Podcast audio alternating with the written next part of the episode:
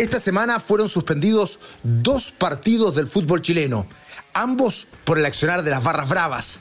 A mitad de semana el clásico universitario se suspendió por un hecho de violencia y el partido entre Católica y Colo Colo debió ser postergado debido al accionar de la garra blanca de Colo Colo.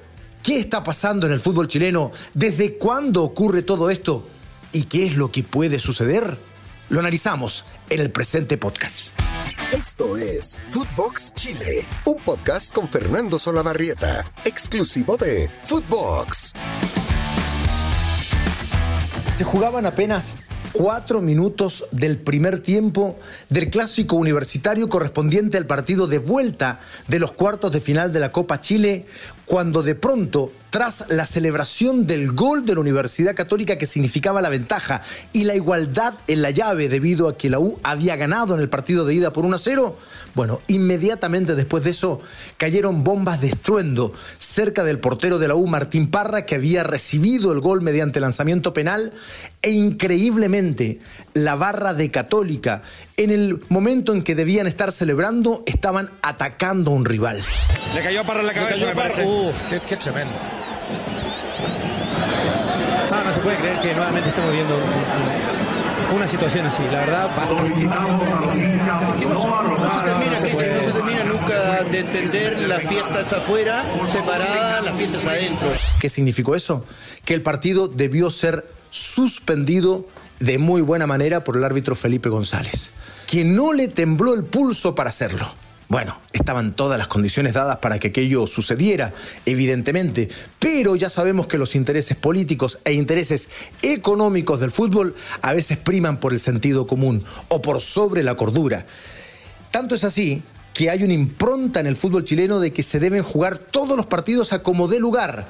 Y esto tiene que ver con el juicio que tiene el fútbol chileno, el fútbol profesional de nuestro país, con la entidad emisora que transmite los partidos y que le reclama la falta de producto desde que, con ocasión del estallido social, el fútbol decidió parar y entregar menos partidos que los que están pagados por la emisora. Por lo mismo, como hay un juicio de por medio, el fútbol quiere jugar todos los partidos a como dé lugar para, entre otras cosas, no abonar argumentos en contra en este juicio que ya lleva varios años. Por lo mismo, vuelvo al tema, la acción de Felipe González del árbitro fue impecable porque pasó por sobre esos intereses económicos y definitivamente tomó una decisión con sentido común, con cordura, protegiendo a los protagonistas y protegiendo al fútbol.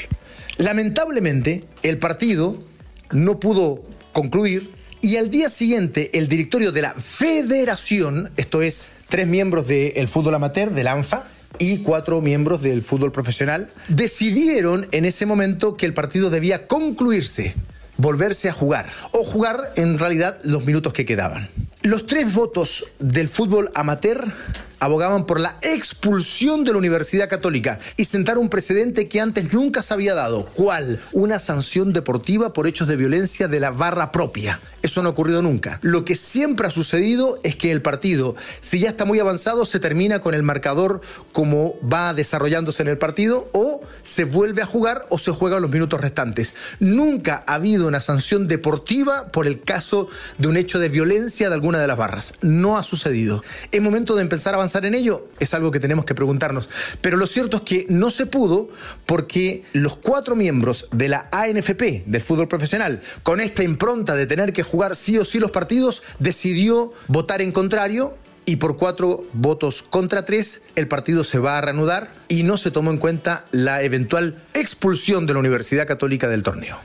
Resulta que dos días después, apenas dos días después, se produce lo que los hinchas llaman el arengazo, que es ir a apoyar al equipo en el último entrenamiento con miras a un clásico. Esto era en razón del partido que debió haberse jugado ayer domingo entre Católica y Colo Colo. Llegaron miles de hinchas al Estadio Monumental.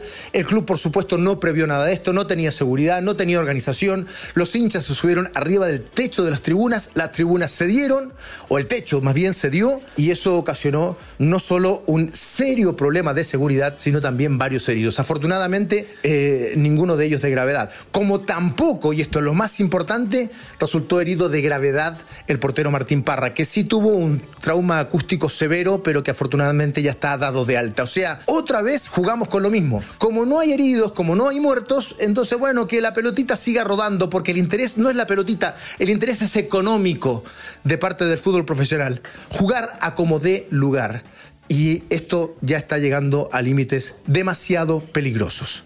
Definitivamente la autoridad, no el fútbol, la autoridad nacional decidió suspender el partido porque Colo Colo apuró las obras para que se arregle todo eso que se había caído y se pudiera jugar este día domingo. Sin embargo, la autoridad dijo, no, no, no, no seamos poco serios, ustedes dicen que los trabajos los van a entregar en la madrugada del día domingo, nosotros tenemos que certificar si esos trabajos están bien realizados y no se puede llamar a la gente pocas horas antes y saben qué, se juega, se juega, vengan, vengan, vengan. No es tan así. Sobre todo para un partido donde se esperaba un aforo de 40.000 espectadores. No nos olvidemos que Colo Colo bien pudo haber sido campeón este último fin de semana. Campeón además en un campeonato largo desde hace 24 años. Pero ya vamos a hablar de ese título de Colo Colo si es que llega, que es lo más probable. Un título que no llega en campeonatos largos, repito, desde hace 24 años. La última vez que Colo Colo fue campeón en torneos largos fue en 1998. Y hace nueve torneos que Colo Colo no levanta la copa tampoco en torneos nacionales. O sea, había mucha expectación y por eso se esperaban 40.000 personas en el estadio. Claro, no pudo ser. Se va a jugar el día martes, pero tiene que autorizar todavía el ente nacional, no la autoridad nacional. No es tan fácil, pero lo más probable es que se juegue el día martes. El tema es ¿Qué se puede hacer con todo esto que ha sucedido? ¿Qué es lo que definitivamente va a ser el fútbol? Y más que el fútbol, la autoridad nacional. Y todos los protagonistas, todos los que forman parte de este espectáculo.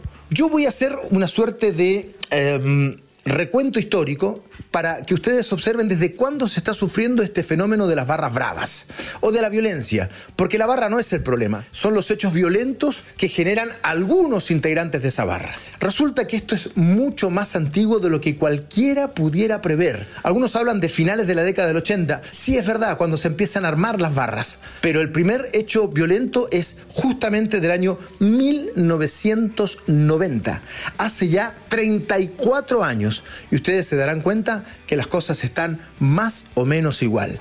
No ha cambiado mucho el programa, lamentablemente. Ya se habían organizado las barras cuando en septiembre, exactamente un 23 de septiembre de 1990, se producen los primeros incidentes de la barra de los de abajo, la barra de la Universidad de Chile, en el Estadio Municipal de la Cisterna. Es el primer antecedente que existe respecto de un hecho de violencia provocado por barras bravas. Después, casi inmediatamente, cuidado con este dato, en noviembre de 1990 se produce el primer hecho realmente serio grave. Algunos dicen, no ha habido en realidad cosas tan lamentables. Cuidado con eso, muertos ha habido, y muchos. El primer muerto por un hecho de violencia de las barras bravas es exactamente del mismo año, de 1990. Hace 34 años ya vivimos y sufrimos una víctima fatal. El hincha de la Unión Española, llamado Danilo Mauricio Rodríguez Navarrete, es golpeado a la salida del estadio por supuestos integrantes de la Garra Blanca. Lamentablemente, seis días después, el 1 de diciembre de ese año, Danilo, quien sufría de un caso grave de hemofilia, muere producto de las secuelas de esta golpiza. Eso ocurrió hace 34 años. Y después viene otro hecho muy grave que hasta el día de hoy se recuerda aquel de agosto de 1991, con los incidentes en el Metrotren. La tarde del 25 de agosto de ese año, la U enfrentaba a O'Higgins en Rancagua y perdía por un gol de diferencia, según crónicas de la época, cuando faltaban pocos minutos para el final del partido. Fernández aprovechó un rechazo bajo, le llega la pelota a, a él y fusila al portero celeste para decretar lo que decía la crónica un merecido empate. Sin embargo, ni el gol ni el empate hicieron alegre la jornada para algunos de la barra de la U. Los hinchas, varios de ellos, que esa tarde regresaron desde Rancagua en Metrotren, protagonizaron uno de los episodios más recordados y violentos realizados por simpatizantes de un equipo de fútbol en el país, durante un trayecto que duró cerca de dos horas, los barristas destrozaron y rayaron los carros, jugaron con los frenos de emergencia e ingresaron a una de las cabinas de control, destruyendo diversos aparatos e intimidando al resto de los pasajeros. eh, F estimó los daños en 17 millones de pesos. Hubo más de 90 detenidos y el Ministerio del Interior, entonces dirigido por Enrique Kraus, presentó un requerimiento por infracción a la Ley de Seguridad Interior del Estado. Esto en 1990. Los daños ¿no? Eh, ocasionados en aquella oportunidad fueron de más de 17 millones de la época, hace 34 años. En fin, en febrero del 92, tras el encuentro entre la U y Colo Colo, queda como saldo una decena de lesionados, igual cantidad de detenidos y daños por casi 2 millones de pesos en el Estadio Nacional. Sigo con el recuento. Mayo del 92 se juntan a pelear barras de Colo Colo y la Universidad de Chile que estaban jugando partidos paralelos en el Monumental y en el Estadio Nacional. Se juntaron tras el término del partido y comenzaron entonces una tremenda, tremenda riña, brutal. Eh, así, voy siguiendo. Eh, en el 92, otro incidente entre los de abajo y la Garra Blanca. Eh, ¿Y saben qué? Yo le pedí a Rodrigo Muñoz, que me ayuda a armar estas conversaciones, que me dé un catastro de los hechos de violencia. Por primera vez, su envío, que siempre es súper profesional, llegó a 34 páginas, que es imposible detallarlas, por supuesto. 34 páginas. Cada una de ellas contiene tres o cuatro reseñas y hasta cinco de hechos de violencia. Saquen ustedes la cuenta. O sea, más de 150 hechos gravísimos de violencia consignados en la prensa y hoy recogidos por Rodrigo, que me los acerca y que no se los puedo reproducir todos, es imposible. Pero tomen ustedes en cuenta, más de 150 hechos desde el 90 a esta parte. ¿Y qué ha hecho la autoridad futbolística? Nada. ¿Qué ha hecho la autoridad nacional? Nada. Y ese es el problema. Ese es el problema. Este año, la Universidad Católica, que siempre dijo ser una barra de mejor comportamiento que los de abajo y que Colo Colo, la verdad es que esto no ha sido tan así. Sobre todo en este año. Sobre todo en este año. Porque la barra de la Universidad Católica ha protagonizado ya a estas alturas siete hechos lamentables de violencia solo en esta temporada. En la Supercopa en Concepción, en el proyectil contra el arquero de La Serena, donde se le castigó por un partido sin público, eso fue en marzo, incidentes contra Colo Colo, se le castigó con tres partidos en abril, incidentes contra Flamengo, ¿se acuerdan cuando dieron un niñito? Bueno, eso fue por Conmebol, tres partidos también en abril, incidentes contra Audax, le, le dieron dos partidos en agosto, eso fue por Copa Chile, incidentes contra la U el otro día, y eh, lo máximo que ha recibido como sanción son tres partidos. O sea, es un fenómeno global, no cabe ninguna duda, tanto la barra de Católica como la barra de la U y la barra de Colo Colo las barras bravas en realidad han protagonizado muchos hechos de violencia y este año Católica en realidad es el que más hechos de violencia ha protagonizado. Entonces, y a eso se suman eventualmente la barra de Wander, eventualmente algún incidente hecho por la barra de Coquimbo y varios otros hechos aislados. Hace unos años vino una investigación de eh, agentes especiales ingleses que fueron los que pudieron contra los hooligans y determinaron que el fenómeno de violencia de las barras en Chile y en Argentina era muchísimo más grave que en Inglaterra. Muchísimo más grave. ¿Y saben por qué? Porque los hooligans eran un grupo asistémico, no tenían nada que ver con ningún otro grupo social, o sea, ni con ningún estamento social, ni con la policía, ni con la política, ni con las autoridades futbolísticas, ni los dirigentes, ni nadie.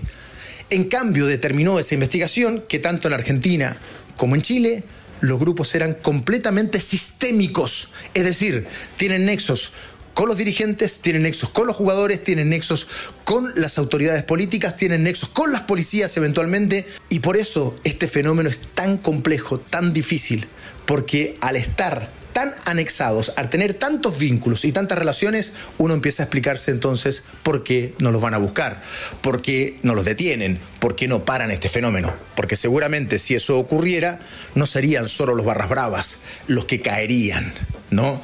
Dentro del manto de la justicia. Probablemente sería mucha otra gente y mucha, tal vez, muy importante. Hay muchísimo que hablar de esto. Pero no solo es lamentable, no solo es triste, sino que además no tenemos más tiempo. Y, porque además, ¿saben qué? Hace 25 años que venimos hablando de esto. De acuerdo a las crónicas que estaba diciendo, hace 32. Pero de que esto se puso grave y que estamos hablando permanentemente hace más de 25. El problema es que esto, una vez más, va a ser simplemente una palabra en el viento. Va a tener poca efectividad, como todas las medidas que se han tomado en el fútbol chileno, porque si bien están reglamentadas, no son fiscalizadas. Una lástima. Esperamos que el fútbol no siga perdiendo esta batalla que por ahora la está perdiendo por goleada. Abrazo grande para todos, que tengan una bonita semana. Esto fue Footbox Chile con Fernando Solabarrieta, podcast exclusivo de Footbox.